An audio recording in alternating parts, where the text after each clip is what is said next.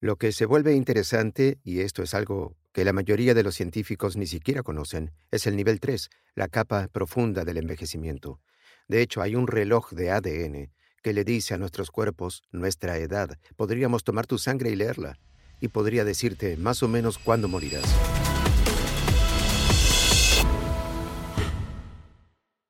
La revista Time lo considera una de las personas más influyentes del planeta. Busca cambiar para siempre la manera en que pensamos la inevitabilidad del envejecimiento e incluso de la muerte. Allí es justo donde quiero comenzar. Este es mi tema favorito. Quiero vivir para siempre. Jamás lo he ocultado. Sé que hasta ahora voy en camino a cruzarme con la muerte. Tienes una teoría muy interesante sobre lo que nos hace envejecer y creo que lo llamas la teoría de la información en el envejecimiento. ¿Qué es exactamente esta teoría de la información y cómo nos puede servir? Así que en realidad se ha trabajado en el envejecimiento durante unos 5.000 años o más, y solo en los últimos 20 años hemos llegado a un conjunto de características del envejecimiento, alrededor de 8, y tus espectadores sabrán que hay desgaste de los telómeros y que los cromosomas se acortan, las mitocondrias, los paquetes de energía se quedan sin energía al pasar los años, y la mayoría de las personas en mi campo han dicho, hemos entendido el envejecimiento, tenemos una lista, lo ponemos en un lindo gráfico circular y listo. Pero lo que yo digo es, ¿por qué suceden todas esas cosas? No basta con marcar lo que sucede, tienes que entender, ¿hay una causa ascendente de todo esto? Y así en mi libro y en los artículos científicos lo estamos publicando para que los lea la comunidad científica. Lo que creemos que pasa es que nuestros cuerpos pierden información esencial a medida que envejecemos. Eso impulsa muchos, si no todos, de esos sellos distintivos que sabemos que existen.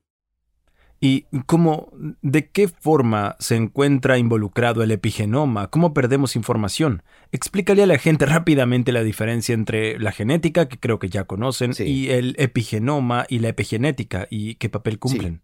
Claro, sí, no es tan complicado. En realidad, solo hay dos tipos de información en nuestro cuerpo que recibimos de nuestros padres. La primera es genética. Sabemos sobre el ADN en las cuatro letras A, T, S, G. Es una molécula larga y una célula y es una cadena de letras. Eso es digital. Eso es como la música, que está en un DVD, esas cosas.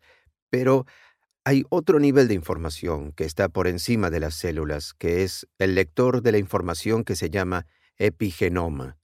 Y eso realmente es diferente porque es información analógica, de la misma manera que los discos y las cintas de cassette, que apestaban, eran terribles para almacenar información, pero el problema es que tenemos una versión analógica de la información, el epigenoma, que controla qué genes en la cadena de ADN se activan y desactivan. Y eso, por qué lo consideras análogo? Creo que no logro comprender cómo es que funciona realmente. Puedo imaginar que las secuencias de ADN estén repitiendo el código ACGT, pero ¿qué tiene de análogo el epigenoma? La interpretación que le das en tu libro es la primera vez que eh, comencé a imaginarlo de manera distinta. Está muy claro que si solo tienes cuatro letras, eso es digital, entendemos eso, pero el epigenoma es la estructura de cómo se organiza el ADN. El ADN no solo se agita como una cuerda, sino que está empaquetado alrededor de proteínas que llamamos histonas. Como si derramas la manguera en el jardín, la enrollas y puedes colocar esos lazos en estructuras más grandes y obtienes un cromosoma que puede ver cualquier estudiante bajo un microscopio.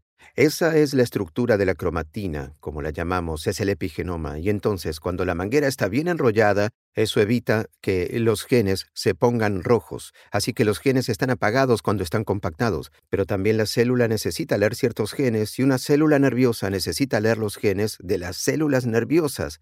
Entonces abren esos genes y ahora la célula puede obtener acceso y leerlos.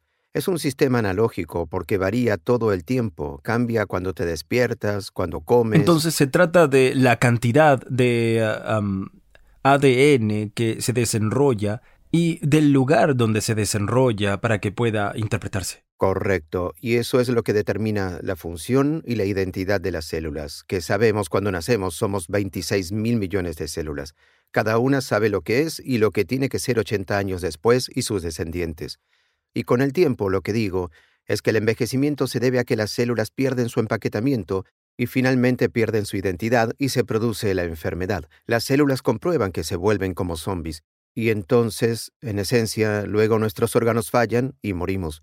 Pero hasta hace poco no teníamos idea de por qué estaba sucediendo. Entonces, ¿por qué ocurre esto? Bueno, el empaque es la parte importante, porque al igual que el software ejecuta el código, el epigenoma controla qué genes están activados y desactivados. Lo que le sucede a una célula es que rompe su cromosoma, porque se va a morir si eso no lo arregla. O lo que es todavía peor, al cuerpo le sale un tumor. La célula tiene que detenerse, dejar de dividirse, detener casi todo lo que está haciendo y luego tratar de reparar ese ADN roto. Pero al hacerlo, tiene que hacer dos cosas. Primero, tiene que tomar proteínas de otro lugar que estén haciendo un buen trabajo, evitando que la célula funcione o asegurándose de que las células funcionen bien. Y esas proteínas son utilizadas por la célula para reparar el ADN que está roto. Lo que sucede al romperse es que todo eso también se está abriendo, pero recuerda, si lo descompones y se acumula, no puedes arreglarlo, no puedes unirlo, a menos que lo desempaques, lo vuelvas a unir y luego tengas que volver a empaquetarlo.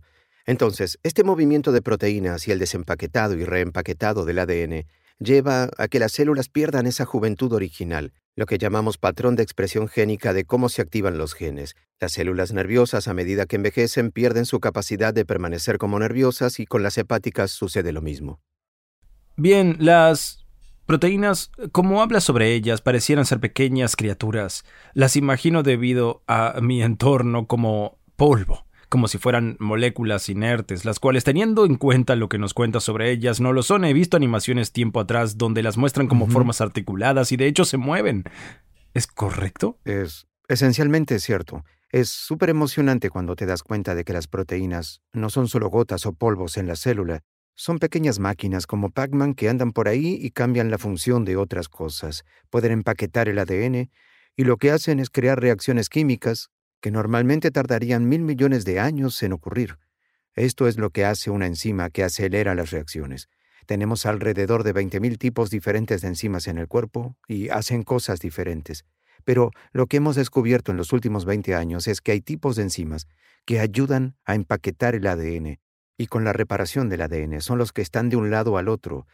Y sin eso, estamos jodidos. Básicamente envejeceremos más rápido. Por el contrario, eso es emocionante porque hemos descubierto que puede hacerlos más activos para asegurarse de que el ADN esté empaquetado correctamente y que la reparación sea muy eficiente y que hay formas en que puede hacer ejercicio haciendo dieta, pasando hambre. Permiten estas enzimas que controlan nuestro cuerpo y nos hacen más saludables. Hacen que esas enzimas sean más activas. En lugar de que un Pac-Man haga esto, ejerza su dieta Tome una molécula para que trabajemos todo de manera más eficiente y lo mantengamos joven por más tiempo. ¿Por qué utilizas la analogía del Pac-Man? Me hace pensar que están comiendo algo. ¿Es esto lo que ocurre? ¿Son estas células las que causan un nivel de vejez? ¿O es más ah, similar a Bob el Constructor, que por un lado va desarmando cosas y por el otro las vuelve a armar?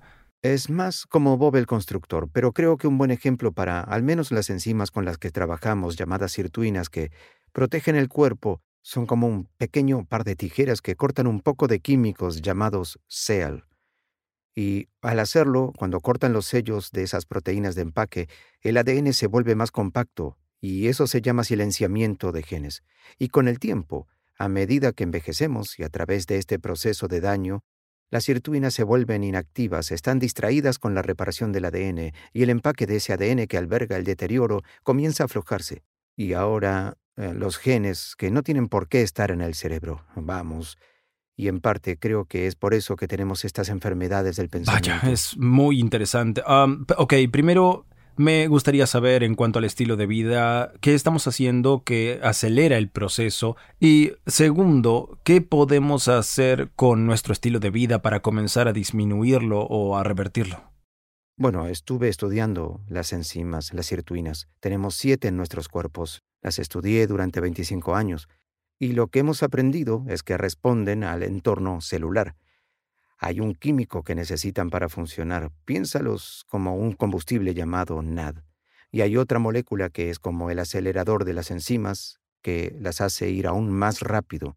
Es uno de los que se llama resveratrol que descubrimos hace años del vino tinto y juntos hacen grandes cosas con estas enzimas y hacen que mantengan el cuerpo más joven al menos durante 25 años.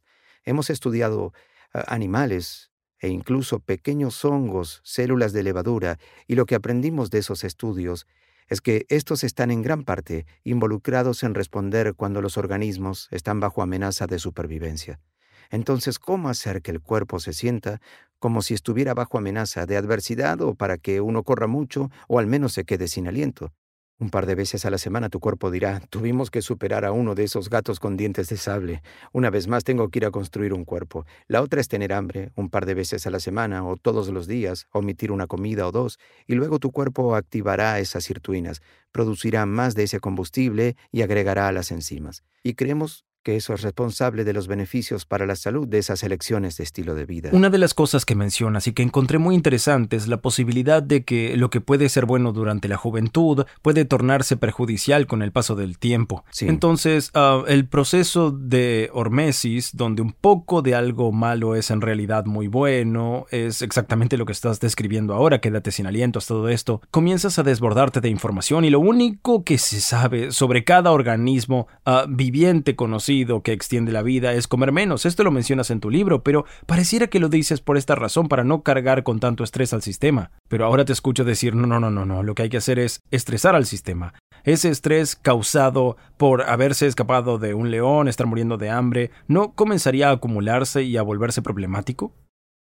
Bueno, si pisas un caracol, se morirá. Así que hay ciertas cantidades de estrés que no quieres hacer, pero lo que quieres hacer es que tu cuerpo tema la adversidad y el futuro, pero no lo suficiente como para causar un daño duradero o el desenrollamiento del día que conducirá a la enfermedad y finalmente a la muerte. Así que no querrás exagerar, quieres estar un poco hinchado, quieres tener un poco de hambre, pero por supuesto la desnutrición no te hará vivir más tiempo, es una línea muy fina y lo que aprendimos de estudios de animales y un número cada vez mayor de ensayos clínicos en humanos es que lo que quieres es pulsar, dejar que el cuerpo se recupere no constantemente. Hacíamos que los animales pasen hambre y funcionó, pero funciona mejor si dejas que se recuperen, y creo que ese es Muy bien, tratemos ese tema ahora. Imagino que haces referencia a cuando los animales veían reducida su ingesta calórica entre un 20 a un 30% por largos periodos de tiempo. Eso extiende sus vidas. ¿Cuánto? ¿Un 30%?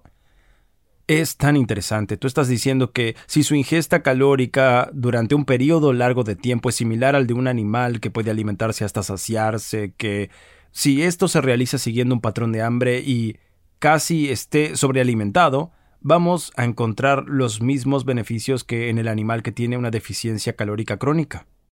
Bueno, seamos claros, nadie sabe cuál es la dieta perfecta, incluso cuando se trata de ayuno. Todo se basa en gran medida en estudios de roedores. Lo que puedo decirles sobre los estudios con roedores es que si toma un roedor y reduce sus calorías en un 25% durante toda su vida, vivirá más tiempo, 30%, pero será miserable y agresivo. Y eso también es cierto para nosotros. Probé la restricción durante una semana y me rendí. Estaba bastante enojado. Pero mis colegas descubrieron que si tú no... No es solo lo que comes, es cuándo comes. Eso es importante. Y lo que se encontró es que si tienes ese periodo de hambre en un ratón, puedes alimentarlo cada dos días, entonces puede comer tanto como quiera, y lo hacen. Comen cerca del 90% de lo que comería un ratón con libre acceso a la comida, pero tienen el mismo beneficio de longevidad que un ratón que siempre ha tenido hambre. Y si eso es cierto, eso significa que podemos disfrutar de la vida mientras tengamos ese periodo de hambre una vez al día, o tal vez dos veces a la semana, y la única razón por la que envejecemos, bueno, podríamos vivir mil años. La única razón por la que envejecemos es que nuestros sistemas de reparación se vuelven complacientes. Mencionaste que lo que es beneficioso para ti cuando eres joven se volverá en tu contra más adelante. Lo que pensamos es que estos sistemas son muy buenos cuando somos jóvenes. Así que la idea es que se llama atrofia antagónica y es correcto, y es que evolucionamos para mantenernos sanos, vivos y en forma hasta los 40 años, y luego las fuerzas de la selección natural disminuyen porque esencialmente nos hemos reproducido. A menudo hemos tenido hijos, pero no lo hacemos. No necesito quedarme más allá de eso, y construir un cuerpo que dure mil años no tiene sentido. La mayoría de las especies solo viven el tiempo que necesitan para reproducirse y un poco más si eres un ratón que podría morir en dos años. Solo construye un cuerpo que dure dos años. Una ballena que no tiene depredadores puede vivir un par de cientos de años, lo que tiene más sentido. ¿Por qué la ballena vive cerca de 200 años? Diría que podría decirse con seguridad que en un momento de la historia nos convertimos en depredadores alfa. Esto no significa que no podamos morir, pero en líneas generales obviamente hemos llegado lejos y sobrevivimos, pero ¿por qué solo vivimos hasta los 40? ¿Es porque las ballenas continúan reproduciéndose y resultan útiles? Eso es muy interesante. Muy poca gente habla de esto. La razón es que no estábamos en la cúspide de la cadena alimentaria hasta hace poco, pero en un mundo en el que moríamos de hambre o de guerra, muchos hombres no llegaban a los 40 años por eso. Estábamos en medio de la cadena alimenticia, solo que ahora apenas tenemos posibilidades de morir antes de los 70 u 80, a menos que tengamos mala suerte. Da nosotros 5 millones de años de evolución. Podríamos evolucionar 200 años de esperanza de vida. Eso es lo que debería suceder si la evolución continúa. Una ballena ha estado en el ápice durante 30 millones de años y han evolucionado durante esos largos periodos de vida. Somos como ellos, compartimos la mayoría de sus genes. Son de sangre caliente, producen leche, son conscientes, somos nosotros en el mar. Así que cualquiera que diga que alcanzamos nuestro máximo no sabe de qué hmm. habla. Cuéntame sobre el concepto de reiniciar el reloj biológico. Ah, ¿Cómo lo hacemos? ¿Cuál es el mecanismo? Y sin dudas, pasar hambre de forma ocasional y hacer ejercicio colaboran, pero sé que tienes un régimen que amorosamente llamaré un régimen de drogas o precursores de eventos para lograrlo. ¿Qué podemos hacer para reiniciar el reloj biológico? Hay diferentes niveles para restablecer el envejecimiento. Hay tres niveles que conocemos. El primero es fácil de restablecer o manipular. Estas son las proteínas que activan y desactivan los genes muy rápidamente. Los llamamos factores de transcripción y leen un gen y producen una proteína. Eso hacen. Ese es el nivel 1, eso es fácil. Pasa un poco de hambre, eso cambiará. El nivel 2 es más difícil. El nivel 2 no solo cambia qué genes se activan y desactivan rápidamente, sino que silencia los genes durante mucho tiempo. Y aquí es donde entran en juego mis enzimas que trabajamos sobre las sirtuinas. Volvamos al Pac-Man. Recortan un conjunto de estas proteínas de pico, enrollas la manguera y se bloquea y ese gen entonces se silencia por mucho tiempo. Para hacer eso, Puedes hacer ejercicio, puedes morir, pero tú también, creo que también necesitas ayuda. Lo que se vuelve interesante, y esto es algo que la mayoría de los científicos ni siquiera conocen, es el nivel 3, la capa profunda del envejecimiento. Hay un reloj de ADN que le dice a nuestros cuerpos la edad que tenemos. Podríamos tomar tu sangre y leerla, y podría decirte aproximadamente cuándo vas a morir. ¿Qué? Sí, podemos hacerlo. ¿Y qué es lo que buscan? Estamos buscando grupos químicos que se suman y restan a nuestro ADN, la cadena larga, ¿sí? Y así obtienes modificaciones químicas de manera predecible a medida que envejeces, comenzando desde la concepción. Incluso en el útero, de niño, de adolescente, estás envejeciendo en función de este reloj que avanza linealmente y nosotros encajamos en esa línea. Es muy preciso y dice tu edad biológica. Pero ¿cómo saben cuándo una persona morirá? ¿Tienen tablas de mortalidad? Son, tablas de mortalidad? ¿El promedio de vida humana es de 86 ah. años? ¿A, eso te refieres? ¿O hay algo que... ¿Puedes ver algo específico en mis líneas que dice, uh, llegarás hasta los 68, perdón? No, no es específico, pero se basa en el aprendizaje automático basado en el código de metilación de miles de personas en el genoma y comparándolo con su salud y con su fecha de muerte. Ah, vaya, qué interesante. Si me realizaras una extracción de sangre ahora, ¿qué estarías buscando?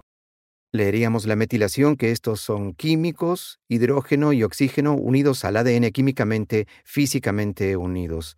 Y esos se acumulan a medida que envejeces de maneras predecibles. Son tan predecibles que podemos usar el mismo reloj para medir la edad del perro y la edad de un oh, humano.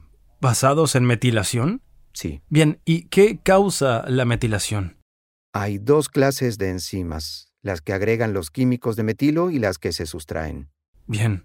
¿Cómo tomo un bote lleno de unos y lo resto? Eh, en eso estamos trabajando. Ahora, aquí está el nivel clave para restablecer el envejecimiento que podemos hacer con algunas de las cosas que hago en mi vida. Sí, probablemente lo seas. Para aquellos con cambios permanentes no pueden simplemente hacer eso y esperar que tomen un tratamiento y sigan viviendo por otros 10 años, ¿de acuerdo? porque el nivel 2 no es tan permanente. Es algo permanente entonces el nivel 1, pero el nivel 3 es realmente permanente. Podría reiniciarse 10 años y retroceder y esperar otros 10 años y potencialmente reiniciar el reloj si es que sabe cómo hacerlo. Y estamos empezando a descubrir cómo hacerlo. Bien. Entonces, nivel 1, dieta y ejercicio. Bien, lo tengo. Nivel 2, ah, metformina. ¿Tomar metformina? Ok. Bien. Ah, ya he hablado sobre esto en el programa. pero explícanos qué es la metformina, por qué se la receta a los diabéticos y por qué ahora aumentó la gente que la toma sin ser diabética. Sí, hay tres vías principales que regulan el envejecimiento en los animales y seguramente en nosotros. Están las sirtuinas de las que he hablado mucho hoy. Hay uno llamado mTau, que responde a la cantidad de aminoácidos, cuántos aminoácidos hay en su cuerpo, se atrincherará y protegerá el cuerpo a la menor cantidad de aminoácidos a las que tenga acceso. Y la tercera se llama MPC, y este es el sensor de energía. Cuando su cuerpo tiene bajos niveles de energía, le permitirá acurrucarse y protegerse de las enfermedades. Pero la razón por la que vale la pena mencionar AIM es que este es uno de los objetivos, como lo llamamos, del medicamento metformina. La metformina activará esta vía y hará que el cuerpo piense que tiene hambre, cuando a menudo no es así, y también mantenga sus niveles de azúcar en la sangre más estables. ¿Hambre a nivel celular o sentiría hambre realmente? a cierto nivel. Pero también tiene un efecto secundario interesante. Para muchos, incluido yo mismo, es un poco fuerte para el estómago, por lo que también reduce el apetito. Pero lo bueno de la metformina es que ha estado en millones de personas durante algunas décadas, así que conocemos los efectos secundarios. Entonces, disculpa, para resumir, ah, la metformina crea a nivel celular la sensación de tener hambre y tú dices que según el proceso de hormesis, con una pequeña cantidad de daño se estresa el sistema y por ello crees que funciona. Así es, hace exactamente eso, y ayuda al cuerpo a responder de una manera que aumenta el suministro de energía. Entonces una cosa que hace es, eso es innegable, aumenta el nivel, los números de milagro. Realmente crea mitocondrias adicionales. ¿Tus células se vuelven más eficientes o más capaces de generar energía? Correcto, a largo plazo. Pero a corto plazo lo que hace es envenenar parte de las mitocondrias. Es un poco de veneno lo que genera beneficios en el futuro. ¿Qué parte se envenena? Se llama complejo. Hay protones que están en una parte del área de la mitocondria, en una región de la membrana, y la célula acumula protones. Se vuelve muy ácido en esa región, pero la célula quiere liberarlos, ¿sí? Entonces, lo que hacen es poner pequeños poros entre las membranas para que puedan filtrarse desde la zona de alta concentración a la baja concentración en el medio. Y al pasar por ese poro, da vueltas a los pobres y ese giro físico de esa proteína va a generar energía química llamada ATP. ¿Así es como se crea el ATP? Y sin ATP moriríamos en unos 10 segundos. Ah, bueno, es muy interesante. Y tú dices, disculpa, volviendo al veneno, el veneno eleva esos niveles, lo cual causa que en realidad reduce el ATP en el corto plazo. Y la célula dice, ah, no tengo suficiente energía química y ATP. Y esto la fuerza a crear más mitocondrias. Esta es la parte esta que es la envenena. parte que envenena. Entonces, el aumento del número de mitocondrias es la respuesta a este pequeño envenenamiento. Exacto, pero hay otros dos puntos importantes. Las células del cuerpo también piensan que necesitan volverse más sensibles a la insulina. Sí. Lo que mantiene nuestros niveles de glucosa y azúcar más estables. Ok. Ok, sí, eso es clave porque eso es lo que ayuda a la diabetes. Los diabéticos tipo 2 se recuperan y evita que la enfermedad empeore. Y la segunda es que se acaba de descubrir en humanos que si tomas mucha metformina y haces ejercicio, puedes mitigar los efectos del ejercicio en la construcción de mitocondrias. Lo que creemos que pasa es que no quieres tener siempre metformina en tu sistema o tu cuerpo no tendrá la oportunidad de recuperarse de ese veneno. No voy a prescribir nada, no soy médico, pero creemos que es mejor tomar metformina los días que no esté haciendo ejercicio y recuperándose y pulsándola nuevamente. Así que tienes metformina en exceso, ¿cierto? Sé que no estás prescribiéndola, pero... ah, ¿Cuántos días la tomas? ¿Cuántos días no? ¿Qué tan seguido te ejercitas? ¿Cada cuánto no lo haces? Entre mis 30 y 40 estuve sin hacer nada de ejercicio. Es una locura. Alguien Mm. como yo, pero me volví mejor ahora que estoy me acercaba a los 50, ahora tengo 50. Así que paso unas cuatro horas en el gimnasio los fines de semana con mi hijo Benjamín. ¿Dos horas cada día? No, cuatro horas seguidas, pero no todo es ejercicio. Ok. Es una hora con mi entrenador Sean, que hace principalmente combinación de pesas y estiramientos, pesas libres y máquinas, y luego es otra hora por mi cuenta con mi hijo. Hacemos caminadora, un poco de estiramiento y nos entretenemos haciendo cosas que son divertidas para él. Y luego también hacemos algo de yoga abajo en el gimnasio. Un poco de relajación, ¿sí? pero la mejor parte, la más divertida y que realmente me encanta, es el final. Hacemos sauna, jacuzzi, baños fríos. Así que en un jacuzzi, un baño frío durante una hora. Cielos. Y me siento fantástico. Cuéntame sobre eso. el tema. En el libro hablas de la exposición al frío. Cuentas que te Sí. mudaste a Boston, fue terrible viniendo de Australia y te abrigaste, pero ahora desearías no haberlo hecho. ¿Por qué la exposición al frío? ¿Se necesita frío y calor? ¿Cuál es la diferencia? Hay varias razones. Una es la opción de alto nivel, que cualquier cosa que estrese a tu cuerpo y lo ponga en estado de shock es bueno a largo plazo. Un poco de adversidad percibida es un poco demasiado caliente, un poco demasiado frío, y el gradiente entre estos dos, razón por la cual saltamos de uno a otro. El siguiente punto es que revisé la literatura, y cuando mi editor me pidió que investigara esto científicamente, me dijeron, ¿qué es lo que pasa con esta crioterapia? ¿Qué piensas? y hace un par de años no tenía ni idea de que esto era real. A mí me sonó a basura, pero lo investigué y hay dos cosas importantes. Uno es la crioterapia. Su exposición al frío acumulará lo que se llama grasa parda. No sabíamos hasta hace cinco años que existía en los humanos. Está en la espalda y por otras razones puede verlo con una tomografía, pero por lo demás es invisible. Solo parece grasa, pero la grasa parda es particularmente saludable porque tiene muchas mitocondrias y también secreta pequeñas proteínas que le dicen al resto del cuerpo que esté saludable. ¿De qué forma estar sanos? No estamos seguros, Es interesante. seguro. Pero significa que Es- quiero la respuesta a esa pregunta. pero acelera tu metabolismo y va a quemar energías si buscas mantenerte delgado, tener un poco de grasa, está bien. Así que mi amigo Ray Cronus y yo hemos escrito sobre este Andrew Brenner y el NIH, lo llamamos la hipótesis del invierno metabólico, y dice que en nuestro estilo de vida en estos días siempre estamos calientes. Uso chaqueta, dormimos con cobijas, subimos la calefacción, nunca nos exponemos al frío a menos que nos obliguemos. Y creemos que eso es posiblemente en gran parte responsable, sí, en gran parte responsable del problema de la diabetes que tenemos. ¿Qué? Sí, ¿Qué? bien, si tienes frío por la noche, vas a quemar mucha más energía manteniéndote cálido. ¿Sí? Sí. Activa tu grasa parda. Eso va a mantener a la gente delgada. Si nos abrigamos y comemos el tipo de dietas que vemos en el supermercado, será doblemente malo para nuestro cuerpo. Estamos calientes, sí. No perdemos energía y comemos mucho más.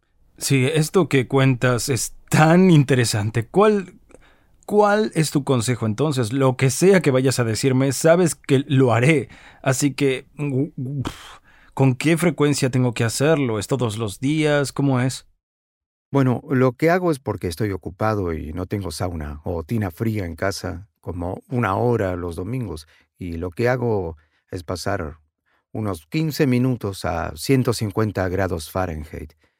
Bueno, Wow. eso es razonablemente intenso, pero te acostumbras. Luego vamos a la sala de vapor. Estamos sentados allí charlando. Es genial. La temperatura es más baja en la sala de vapor porque la humedad está saturada. El techo gotea agua Claro. caliente. Por eso, no sé si el vapor ayuda, pero ciertamente me encanta la sensación de estar allí y mi piel comienza a estar más saludable porque, por supuesto, se limpia sola. Y luego lo último que hago es un jacuzzi, bastante caliente, con agua caliente, y luego, y luego voy y me sumerjo bajo el agua, un par de veces en agua que está a menos de 4 grados centígrados. Eso es tan frío que te quita el aliento. Sí, Sí, así es. Interesante. ¿Hay algo más del nivel 3 que debamos saber? Sí. El trabajo que hemos hecho solo en el último año es encontrar formas de modificar las células y los tejidos de los ratones, al menos para reiniciar el reloj. Llevamos 10 años trabajando, acelerando el reloj. Podemos hacer avanzar esa manecilla del reloj. Nosotros cortamos el ADN del animal, lo dejamos sanar y al hacerlo distraemos esas proteínas de donde provienen. Así que estamos perturbando tanto ese circuito de supervivencia que interrumpimos el enrollamiento del ADN. Y lo que obtuvimos fue un ratón viejo, según los informes, según la histología, que analiza los tejidos según su fisiología. Tenían canas, artritis, enfermedades cardíacas incluso, y cuando miramos el reloj molecular, ese reloj de metilación, tenían un 50% más de edad. Había más ¿entiendes? agrupaciones dispersas. Se añadieron esos grupos metilo. Al ADN. Sí, bien, bien. Ok. Sí, entonces les habíamos dado enfermedades cardíacas y Alzheimer o demencia, les habíamos dado todas esas enfermedades, pero al medir el reloj lo que habíamos hecho es darles envejecimiento. Ese fue el primer paso que tomó 10 años. El último año nos preguntamos cómo haces que las manecillas vayan hacia atrás. Eso es más difícil. Pero tuvimos la suerte de que se ganó el Premio Nobel de 2012 por la capacidad de revertir ese reloj en las células. Se llama así el premio otorgado a Shinya Yamanaka. Es japonés, un tipo muy inteligente que encontró al menos cuatro genes que cuando pones en células de la piel de un adulto, si le das tus células de la piel, podría volver a clonar 11, podría tomar sus células, hacer un grupo de células madre y convertirlo en un pequeño hígado nuevo o un riñón nuevo. Eso es fácil. No es fácil, pero factible, es factible. Lo que eso nos dice es que esos cuatro genes Yamanaka pueden restablecer la edad. Si puedo tomar a alguien como tú, que tiene poco más de 40 años, y hacer una nueva vista, como lo hicimos ahora para muchas especies de perros, gatos, ovejas, monos, podemos reiniciar el reloj al 100%, y esos animales viven una vida normal. Eso nos dice que las instrucciones para ser joven todavía están en la celda en alguna parte. Como si hubiera un disco duro de respaldo que le dice al epigenoma que esos carretes tenían que volver a ser jóvenes nuevamente y que ese grupo metilo volviera a ser joven otra vez, no aquí arriba, sino allá atrás, pero no los quites demasiado para que sean una célula madre o te conviertas en el tumor del Claro. Ah, ok, entonces, ¿cómo se forma el tumor? Porque un tumor es una célula que no se detiene. ¿Qué es lo que se quiebra en el proceso que lo hace tan, tan ah, disfuncional? Sí, en términos del reloj, comencemos con eso. Shinya Yamanaka hizo retroceder tanto el reloj que volvió a cero a medianoche, lo que no queremos hacer porque las células pierden su identidad y es lo último que queremos. No queremos volver porque con es peligroso tener una célula madre pluripotente en el lugar incorrecto del cuerpo. Exacto, crecerá, no dejará de crecer. Pero ¿por qué se convierte en un tumor? ¿Por qué no se convierte en hígado o pulmón? Entiendo que sería un problema que se desarrolle hígado en mi cerebro, pero no dejo de preguntarme por qué se convierte en una célula tumoral y no un hígado que sirva como tal. Cuando retrocedes lo suficiente y, y pierde su identidad, simplemente se multiplicará en un mes sin identidad celular. Entonces hay algo allí que impide que se desarrolle correctamente. Exacto. Si tomamos en el laboratorio una célula madre pluripotente y queremos convertir una célula hepática o una neurona en una célula nerviosa, le damos muchas señales químicas en lo que llamamos el nicho. Alrededor de esas células viejas usará esa célula madre para reconstruir el tejido. Pero imagina si pudiéramos reiniciar el reloj, no todo el camino de vuelta a una célula madre, sino solo reiniciarlo parcialmente, para que pudieras volver a tener 20 años otra vez. Eso podemos hacerlo con algunos tejidos en el ratón ¿Y cómo lo hacen masivo si es célula por célula, cadena de ADN por cadena de ADN? ¿Cómo, ¿Cómo rayos consiguen que haga efecto en toda una articulación sin mencionar en todo el cuerpo? Sí. En este momento la forma en lo que hacemos es inyectando un virus llamado VIH, y este virus se dirigirá a ciertos tejidos y entregará los genes a la mayoría de las células en ese tejido. Por ejemplo, tratamos el envejecimiento del ojo en ratones para poder tomar un ratón viejo. Entregamos un virus, el AB en los ojos. Pequeño pinchazo. Es el mismo virus que se usa para corregir las deficiencias genéticas en el ojo. En este momento los medicamentos aprobados por la FDA, esto no es ciencia ficción. Le damos a los ratones viejos un antibiótico, un antibiótico llamado ciclina tóxica lo mismo que podrías tomar si tuvieras enfermedad de Lyme. Y eso activa estos factores de reprogramación. No usamos los cuatro factores, o SKM, se llaman así porque uno de ellos causa cáncer. La M la dejamos fuera de la M, le ponemos OS y la K en la I la prendo, la dejo unas semanas, mido lo que le pasa al ojo, y esos ratones pueden volver a ver como si fueran jóvenes, por lo que hemos probado tres tipos diferentes de daños en el ojo. La primera que hicimos fue un Ave María, así que un laboratorio cerca del nuestro, al otro lado de la calle, trabaja para rejuvenecer la columna vertebral y el nervio. real. Sí, porque sabemos que tan pronto como tengas un par de meses de edad no te volverá a crecer la columna. Es una de las primeras partes del cuerpo que envejece. Pero las medusas pueden volver a crecer, las células pueden volver a crecer un brazo. Perdemos esa habilidad cuando somos muy jóvenes.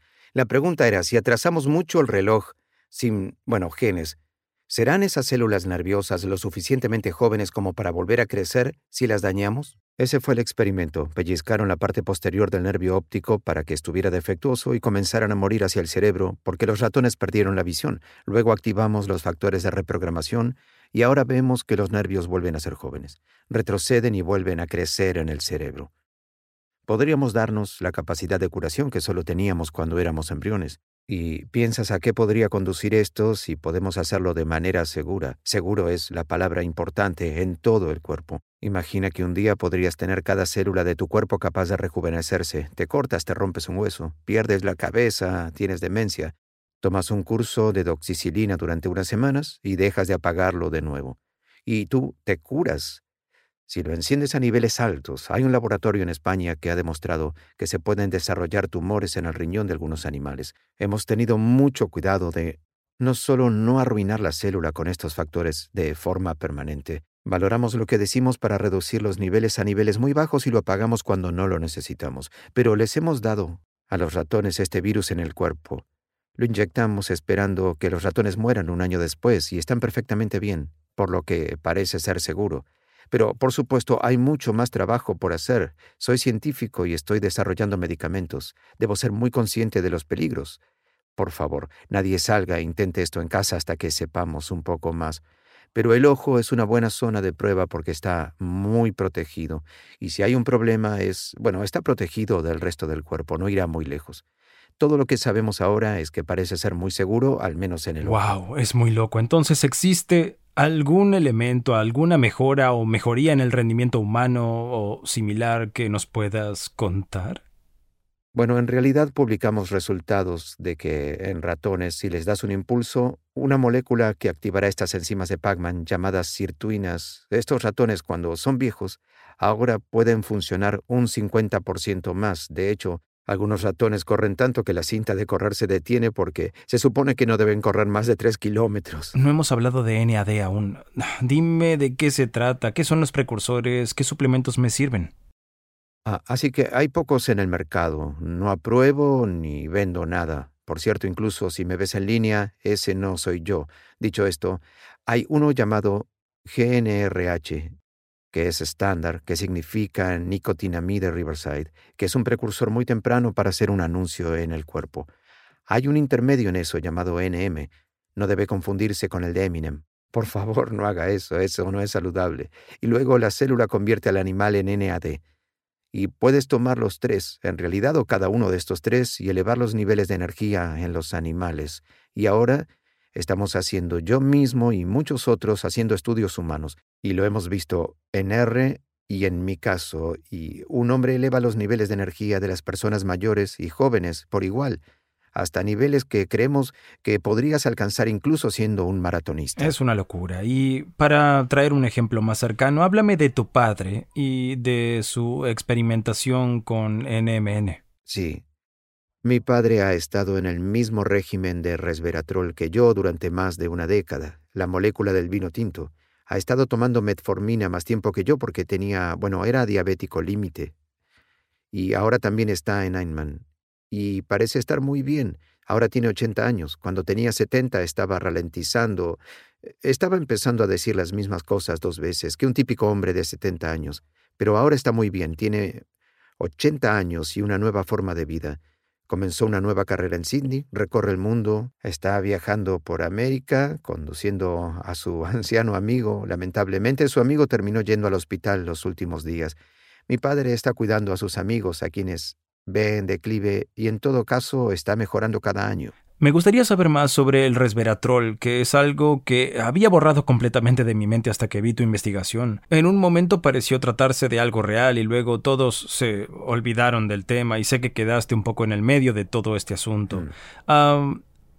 ¿Hasta dónde es que olvida lo que la cultura pop cree del tema? ¿Cuál es la realidad de esto? El resveratrol fue una molécula de prueba de concepto en 2003 la primera de su tipo que podía imitar la restricción calórica y hacer que los ratones fueran saludables con una dieta occidental alta en grasas, y fue una gran prueba de que algo estábamos resolviendo, y condujo a medicamentos que se administran a humanos que parecían prometedores. Me vi envuelto en una guerra científica y corporativa, Entonces, en el caso de Pfizer, publicaron un artículo científico que decía que todo lo que David había dicho estaba mal. Ok, y entonces ese fue un gran titular. Los científicos de Harvard iniciaron empresas. ¿Está mal? Ok, y ya sabes, y luego pasé una semana en cama diciendo al diablo, ¿por qué hago esto? ¿Por qué trabajo tan duro para la sociedad si no les importa? Pero trabajé para salir de la cama. Pensé, profundicemos y veamos si tiene razón o si tenemos razón. Y durante tres años trabajamos muy duro en mi laboratorio de Harvard para comprobar si teníamos razón. La pregunta era, con este Pac-Man que enrolla el ADN, ¿el resveratrol funciona en él o está funcionando en otra cosa? Y eso, para los científicos, es muy importante, porque si no está funcionando en esto, los medicamentos en los que trabajamos seguro funcionan de la manera incorrecta que pensamos para acortar una larga historia, lo que encontramos y publicamos en la revista Science, una de las mejores que puede haber, y lo digo porque está validado por la ciencia y demostramos que el resveratrol se une al hombre y es responsable de esto. Y ahora tenemos una nueva información que no hemos publicado, pero le diré a su audiencia al respecto. Hemos hecho un mouse que es resistente a la activación del Pac-Man. Podemos modificar la enzima solo en un aminoácido en esa proteína de aproximadamente mil que bloquea la activación de este movimiento. Normalmente mastica así, y si añadimos resveratrol a un ratón normal, le hará eso a nuestro ratón mutante. ¿Y cuál es mejor? ¿Masticar rápidamente? Sí, es mejor porque creemos que era responsable de los beneficios en la salud y la longevidad. Entonces lo que muestras es que al hacerlo más lento surgen problemas serios. Por eso, si el resveratrol está presente y mastican más rápido, es que se ha logrado algo Exacto, positivo. Y nuestro ratón debería ser resistente a los beneficios del resveratrol si tenemos razón. Pero si Pfizer tiene razón, entonces el resveratrol aún debería proporcionar beneficios, aunque esta Porque trabaja de otra forma. Entonces, entiendo. Claro, el ratón que no pudo ser acelerado, el ratón mutante no vive más tiempo cuando se le da resveratrol con dieta alta en grasas. Interesante. Así que ese será el punto final, el al diablo. Teníamos razón.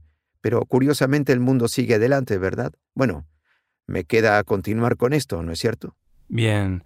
Cuando dices que la gente siguió adelante, ¿te refieres a quienes como yo simplemente asumimos que era basura y que no era real? Exacto.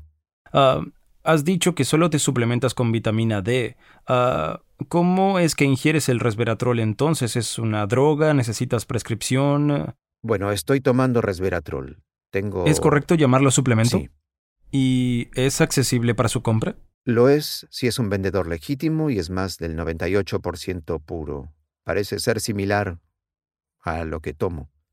¿Y cuánto tomas aproximadamente? Le echo una cucharada a mi yogur, cerca de un gramo. Cada día. Cada día. Ok. Uh, resveratrol, casi un gramo. ¿También tomas NMN, NMN o solo lo hace tu padre? Los dos.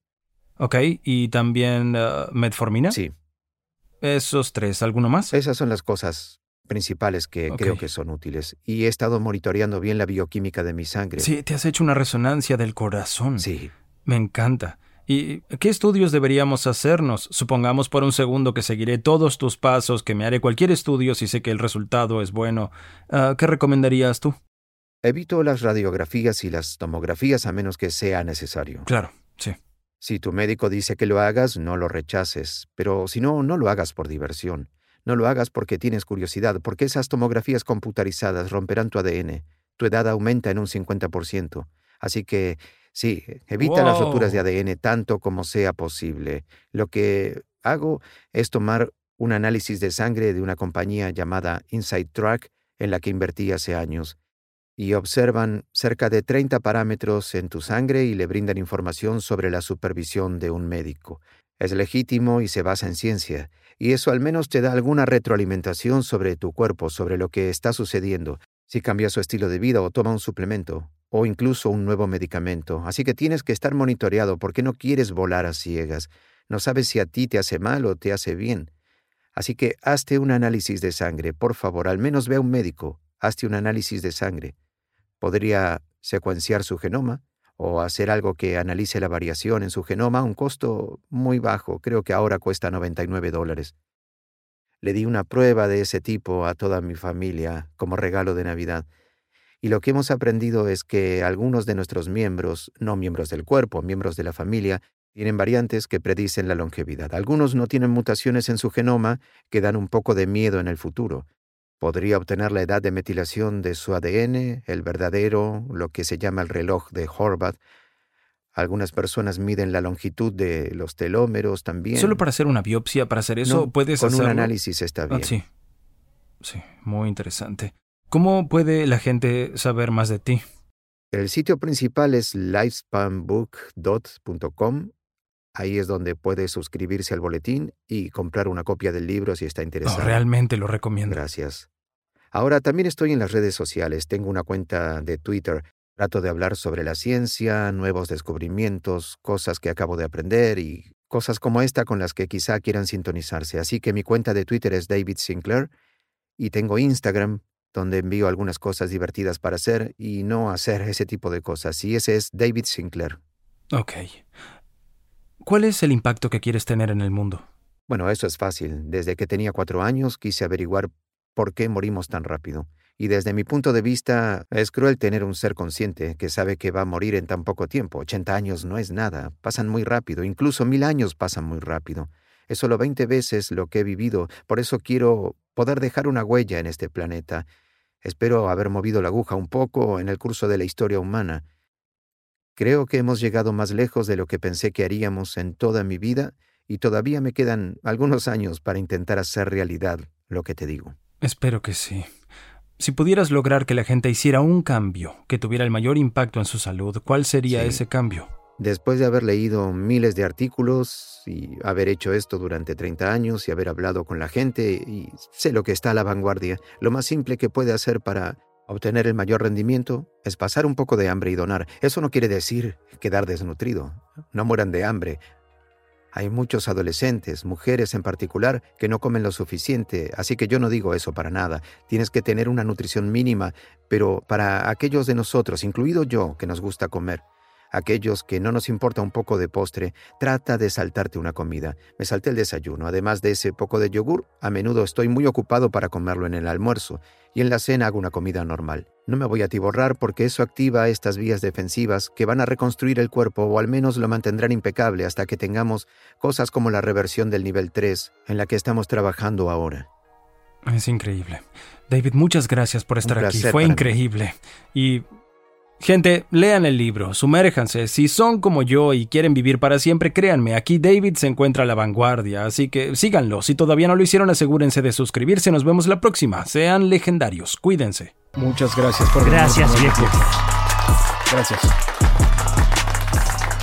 Hola a todos, gracias por acompañarnos en otro episodio de Impact Theory. Si este contenido agrega valor a su vida, les pedimos que vayan a iTunes y Stitcher a calificarnos. No solo nos ayuda a construir esta comunidad, que al final es lo que nos importa, pero también nos ayuda a conseguir invitados aún más increíbles para que compartan su conocimiento con todos nosotros. Muchas gracias por ser parte de esta comunidad y hasta la próxima. Sean legendarios amigos.